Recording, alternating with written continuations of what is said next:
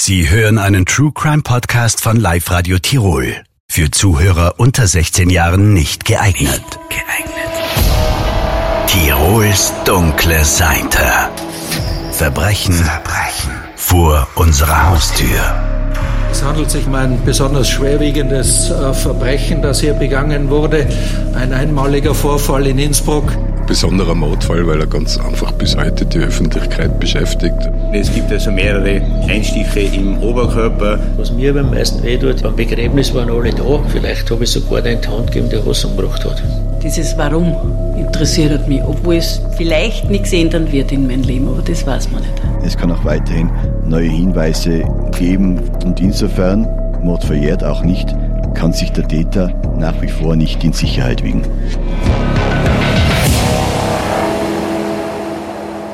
Wer hat Daniela Kammerer ermordet? Im Sommer 2005 wird in Innsbruck eine junge Studentin erstochen vor einer Telefonzelle neben dem Rapoldi-Park mitten im Stadtzentrum. Vom Täter fehlt bis heute jede Spur. Der Fall sorgt zuletzt aber wieder für Schlagzeilen. Mein Name ist Philipp Kranbacher. Ich bin Redakteur bei Live Radio Tirol und in dieser Podcast-Folge begeben wir uns auf Spurensuche.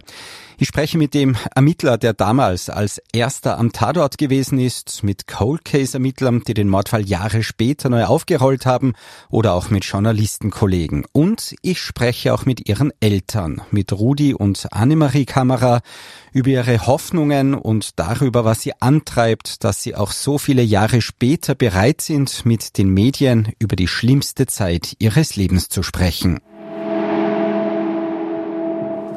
Wir wissen wollen, warum und wieso. Wir wissen weder wieso, warum, nichts. Das ist, das bleibt nach wie vor und das tut mir am meisten weh. Wenn sie irgendwas falsch gemacht hat oder irgendwas oder, oder vielleicht selber schuld war, das weißt du alles nicht. Und jetzt haben wir gesagt, einmal machen wir noch was, so auf die Art, jetzt vielleicht redet sie wer, vielleicht hat jetzt einer nach den Jahren ein schlechtes Gewissen oder so irgendwas oder liegt den Stern und sagt, da gibt es zu was anderes und machen damals nur, dass man nicht vergisst. Das ist das Wichtige. Das Allerwichtigste. Daniela Kammerer hat in Innsbruck am MCI Management und Recht studiert. Sie kommt ursprünglich aus dem Waldviertel, genauer aus Pürbach in Niederösterreich, nahe der tschechischen Grenze. Fünf Autostunden von Innsbruck entfernt. Sie hätte auch in Wien studieren können. Die Familie hatte dort bereits eine Wohnung. Sie wollte aber unbedingt nach Innsbruck, womöglich wegen der Liebe, weil auch ihr damaliger Freund in Tirol studiert hat, vermuten ihre Eltern.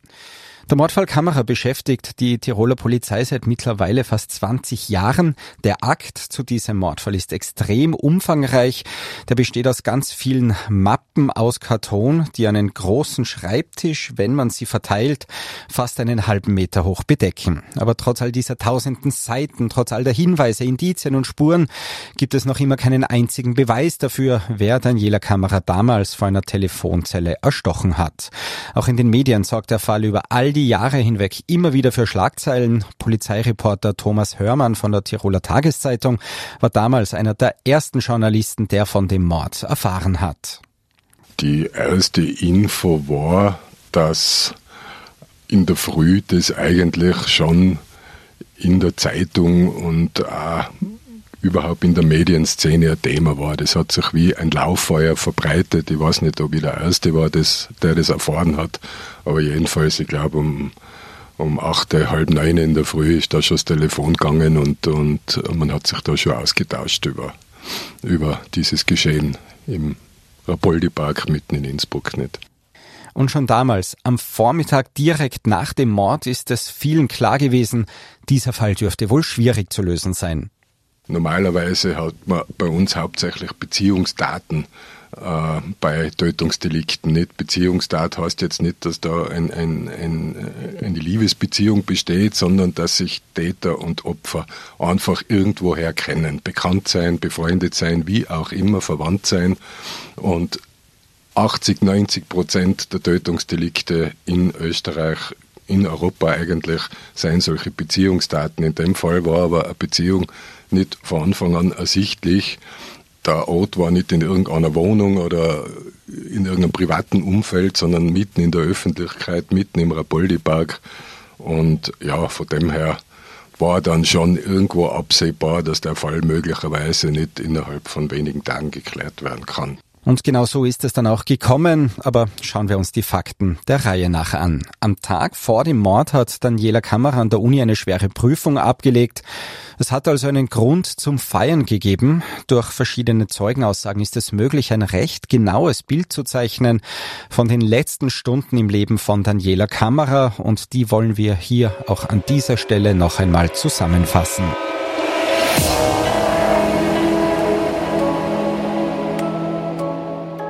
Es ist der 22. Juni 2005. Ein besonders lauer Sommerabend in Innsbruck. In der ganzen Stadt herrscht eine ausgelassene Stimmung. Es ist der Sommer, in dem die britische Band Coldplay die Albumcharts dominiert. Es ist Mittwoch, der klassische Abend für Studentenfeste. Auch Daniela Kammerer ist gemeinsam mit Freunden bei einem Studentenfest in der Innsbrucker Zollerstraße. Sie lacht, feiert und trinkt. Das Semester geht langsam zu Ende. In wenigen Tagen feiert sie ihren 20. Geburtstag.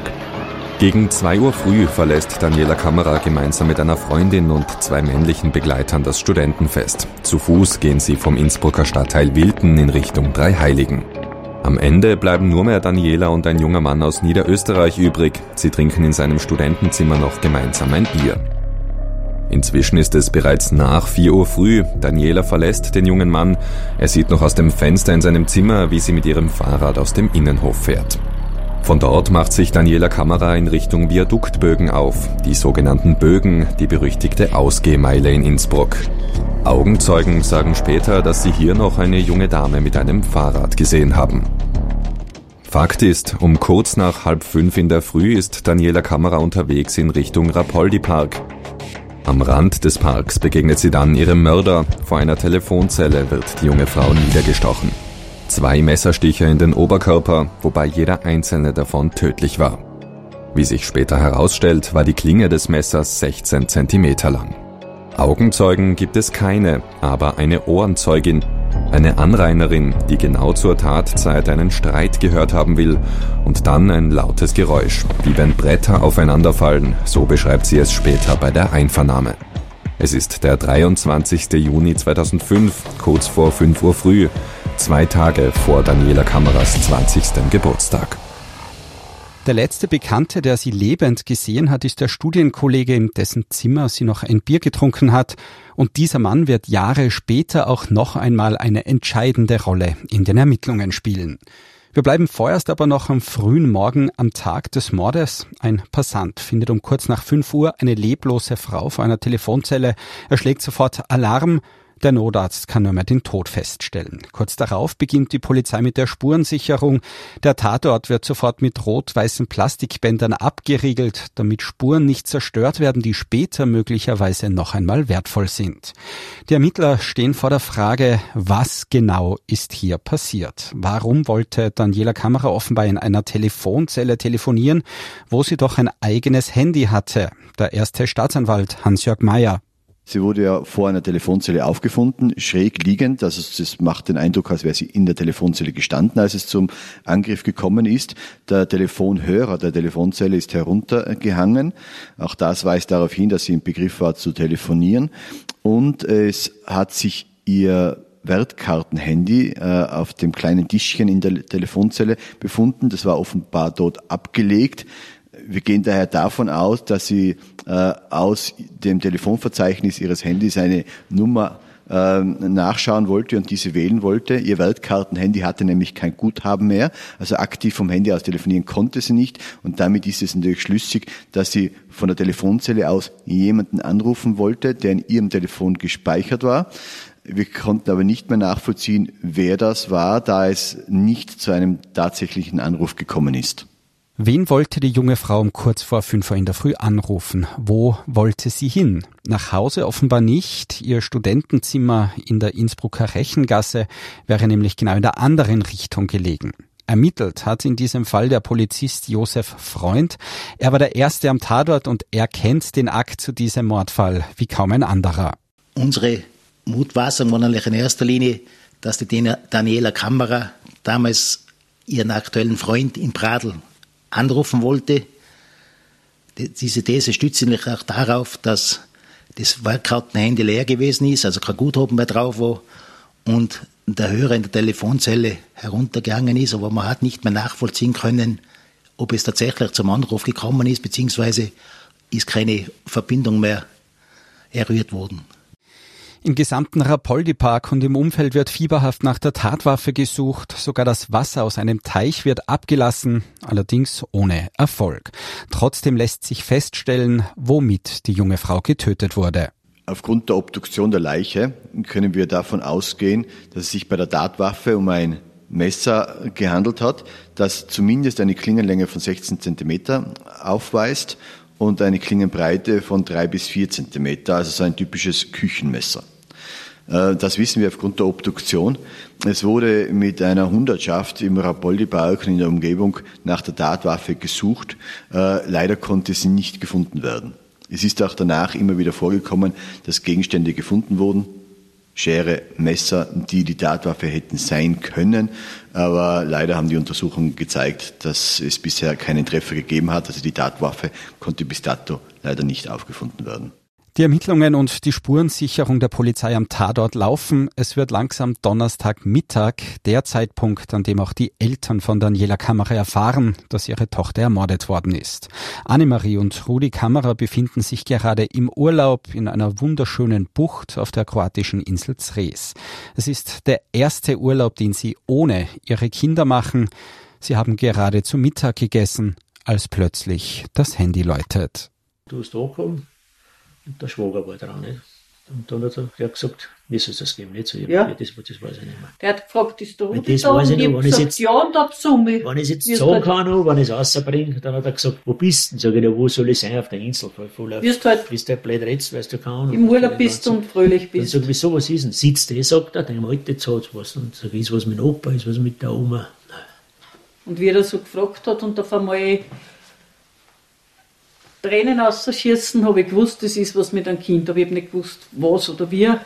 Von einem Augenblick auf den anderen ist das Leben der Familie Kammerer für immer verändert. Erst später wird Mutter Annemarie Kammerer klar werden, dass an diesem schrecklichen Tag schon vor dem Telefonanruf irgendetwas anders gewesen ist. Zu der Zeit bin ich noch ein bisschen krank und da bin ich oft um sechs in der Früh, weil sonst wird es jetzt warm, dann um sieben Uhr kommt die Sonne raus, da brauchst du nicht mehr rennen. bin ich von sechs bis um sieben Uhr gerannt. Und auf den Tag bin ich schon um fünf Uhr aufgewacht. Und um fünf Uhr, wenn man denkt, nein, jetzt kannst du nicht ausrennen. Und die Mensch sieht, denken sie, jetzt spinnst du ganz, jetzt rennt gar schon um fünf Uhr. So, und dann habe ich einfach, bin ich halt im Bett liegen geblieben, habe aber nicht mehr schlafen können habe nicht, wirklich nicht geschlafen und habe nur auf die Uhr geschaut. Und das war genau diese Zeit. Die Kameras brechen den Urlaub sofort ab. Sie packen alles zusammen, beladen das Wohnmobil und fahren zurück nach Hause, nach Pürbach. Eine Fahrt wie auf Autopilot, völlig aufgelöst und ständig unter Tränen. Begleitet von der aussichtslosen Hoffnung, dass es sich vielleicht doch um einen Irrtum handelt, um ein Missverständnis, dass ihre Tochter Daniela vielleicht doch noch am Leben ist. Nach wenigen Stunden Schlaf geht es dann am Freitag direkt weiter nach Innsbruck, wo sie in der Gerichtsmedizin die Leiche ihrer Tochter identifizieren müssen und wo es plötzlich schmerzhafte Gewissheit wird. Dasselbe Leben wie vorher ist sicher nie wieder. Weil du hast immer das. Und das bleibt da. Und du bist, weiß ich nicht wie lang, dass du nur funktionierst. Dass rennst wie eine Maschine, einfach magst, aber nicht lebst. Das Leben geht weiter, das ist echt. Das ist und wenn du dann nicht mitrennst, dann rennst du ohne dich. Und das wird dir irgendwann bewusst. Und dann musst du schauen, dass du ins Leben ein wenig zurückkommst. Weil sonst bleibst du über.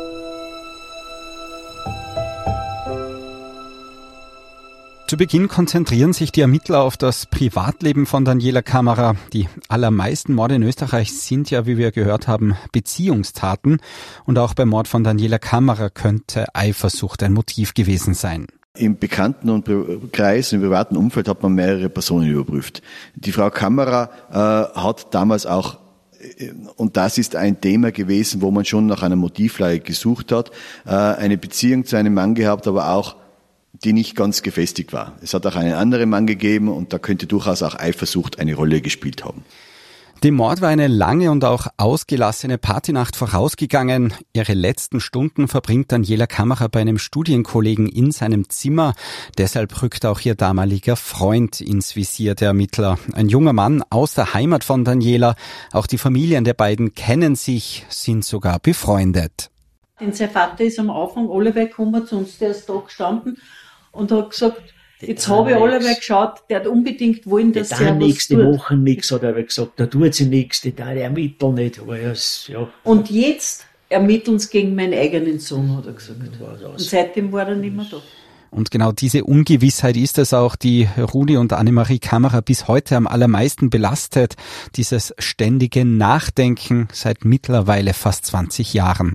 Der Freund war es vielleicht, der andere, was da oben einen Freund gehabt hat, dann haben sie wieder dort was gehabt theoretisch können es die alle noch gewesen sein, nicht? Und das geht mir am meisten weh. Ich gesagt, was mir am meisten weh tut, ich bin kein Handschüttler, aber beim Begräbnis waren alle da. Vielleicht habe ich sogar den Hand gegeben, der was umgebracht hat. Die Polizei verfolgt aber schon bald eine andere Spur. Der damalige Freund von Daniela Kammerer war nachweislich zur Tatnacht gar nicht in Innsbruck. Die Aussagen von Zeugen führen die Ermittler in Richtung der Innsbrucker Suchtgiftszene und auch die Art und Weise, wie Daniela Kammerer ums Leben gekommen ist, würde dazu passen. Der Ausgangspunkt war sicher schon einmal die Tatwaffe. Es war durch die Obduktion relativ klar ersichtlich, wie diese Tatwaffe ausgesehen hat, ausgeschaut hat. Das war ein Messer mit vier Zentimeter breiter und 16 Zentimeter langer Klinge. Also eigentlich recht ein anständiges Messer, das man als normaler Mensch nicht unbedingt spazieren tragt, wenn man um äh, vier, fünf in der Früh irgendwo unterwegs ist. Und es hat allerdings eben diese Szene im Rapoldi-Park gegeben und bei denen waren solche Messer nicht unüblich. Die haben wir immer wieder äh, zu Verletzungen bei Gewalttaten geführt. Es ist da immer wieder zu Auseinandersetzungen gekommen, wo diese Messer äh, dann zum Einsatz gekommen sind. Und äh, allein dieses Messer war sozusagen ein erster Hinweis, das könnte jemand aus dieser Szene gewesen sein. Auch für den Polizeiermittler Josef Freund ist das ein Indiz dafür, dass der Täter wohl aus dem Drogenmilieu stammen dürfte. Die sogenannte Marokkaner-Szene war damals in Innsbruck und besonders im Rapoldi-Park sehr stark präsent und auch der Tathergang würde zu dieser Theorie passen. Die Marokkaner unter sich haben meistens wegen Suchtgift Streitigkeiten gehabt und da ist eben dieses so ein Messer in der Größe beziehungsweise Breite des Öfteren in Einsatz kommen. Von dem muss man schon ausgehen, dass ein Student oder beziehungsweise ein Mensch, was nicht in diesem Kreis verkehrt, warum, warum sollte so jemand so ein Messer überhaupt mit sich führen? Die Polizei ermittelt also im Suchtgiftmilieu ein schwieriges Vorgehen. Kaum jemand will mit den Ermittlern sprechen. Viele geben vor, kein Deutsch zu verstehen. Und trotzdem gelingt es der Polizei, einen Verdächtigen zu finden. Ein Mann aus Bosnien, ein Asylwerber, der in einer Asylunterkunft in Talham in Salzburg gemeldet ist, der aber nachweislich Kontakte zur Innsbrucker Drogenszene hat und hier auch Drogen verkauft haben soll. Der Mann hat schulterlange blonde Haare. Das passt zu Zeugenaussagen, die wenige Minuten vor der Tat in der Nähe des Tatorts einen Mann gesehen haben, auf den diese Beschreibung passt. Zudem hat die Ohrenzeugin aus der Tatnacht ja auch einen Streit gehört. Wobei der, der Täter ausländischen, Deutsch mit ausländischem Akzent gesprochen hat und es mutmaßlich um eine finanzielle Auseinandersetzung gegangen ist. Sie hat nicht genau sagen können, ist es um was konkret, aber ist vorkommen, dass der Täter vom Opfer Geld wollte. Viele Puzzlestücke scheinen zu passen. Das Messer als Tatwaffe, das aggressive Vorgehen, der Streit um Geld. Nur zwei Tage vor dem Mord ist der Bosnier bereits durch eine schwere Körperverletzung auffällig geworden.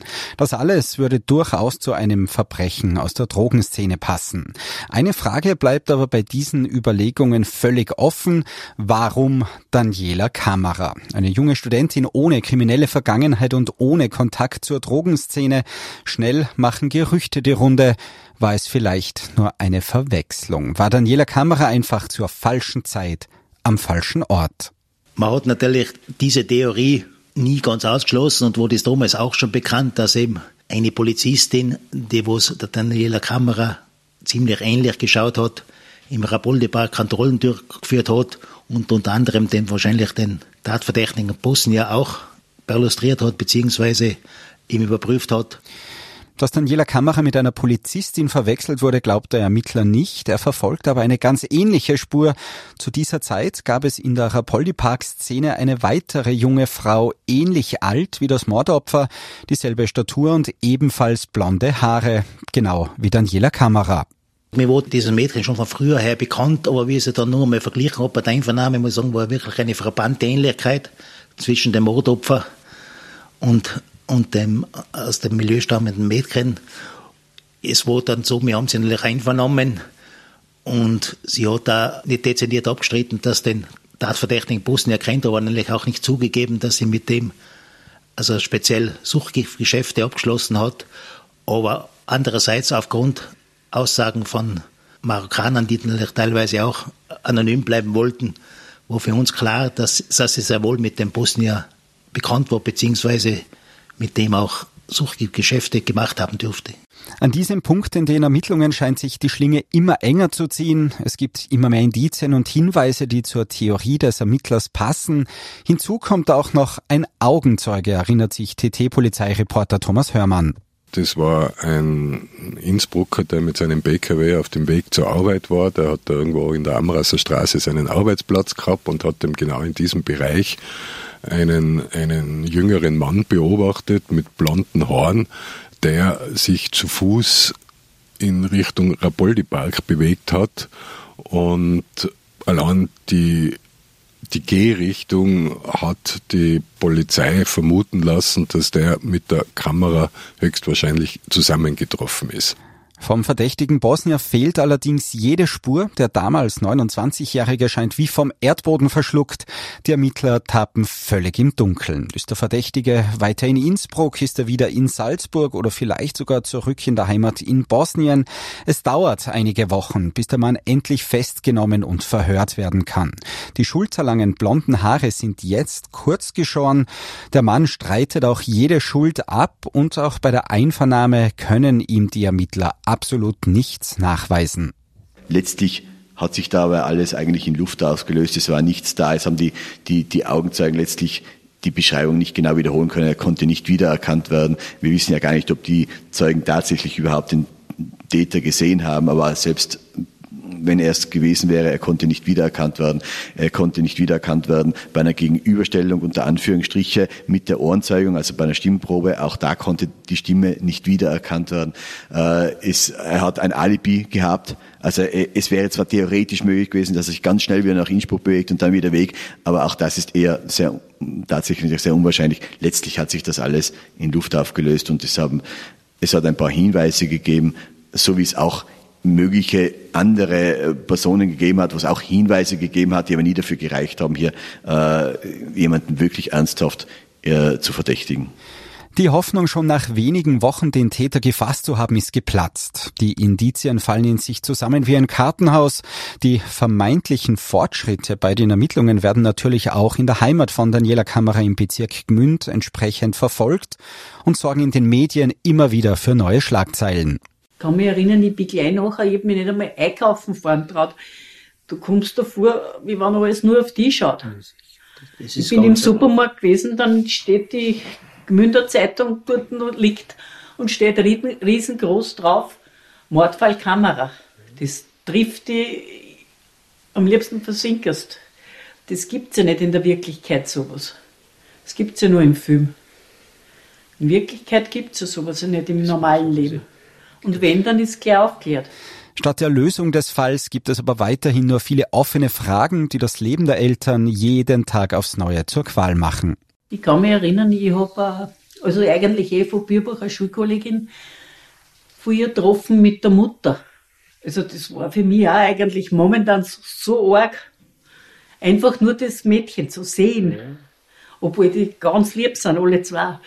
Aber das tut da halt momentan weh und die kennen gar nichts dafür. Weil du siehst, so kommt dein Kind jetzt auch mit dir. Aber es ist nicht so. Die vermeintlich heißeste Spur führt die Ermittler nur in eine Sackgasse. Der verdächtige Bosnier muss freigelassen werden. Die Hoffnungen auf eine schnelle Lösung sind zunichte gemacht.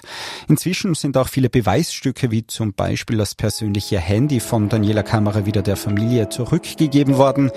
Ihre Schwester aktiviert das Handy und ahnt zu diesem Zeitpunkt noch nicht die weiteren Auswirkungen davon. Eine SMS kommt im Elternhaus in Pürbach an und zwar auf dem Handy von Daniela. Monate nach dem Mord schreibt ihr ein junger Mann in gebrochenem Deutsch, ob sie Lust habe, ihn kennenzulernen. Die Nummer, von der die Nachricht geschickt wird, kommt aus Bosnien. An dieser Stelle vielen Dank für das Interesse an diesem Podcast. Wie genau es mit den Ermittlungen im Mordfallkamera weitergehen wird, zu hören in Folge 2. Bis dahin freuen wir uns über konstruktives Feedback. Wenn euch dieser Podcast von Live Radio Tirol gefallen hat, gerne liken und nicht vergessen abonnieren. Ich hoffe, wir hören uns in der nächsten Folge wieder.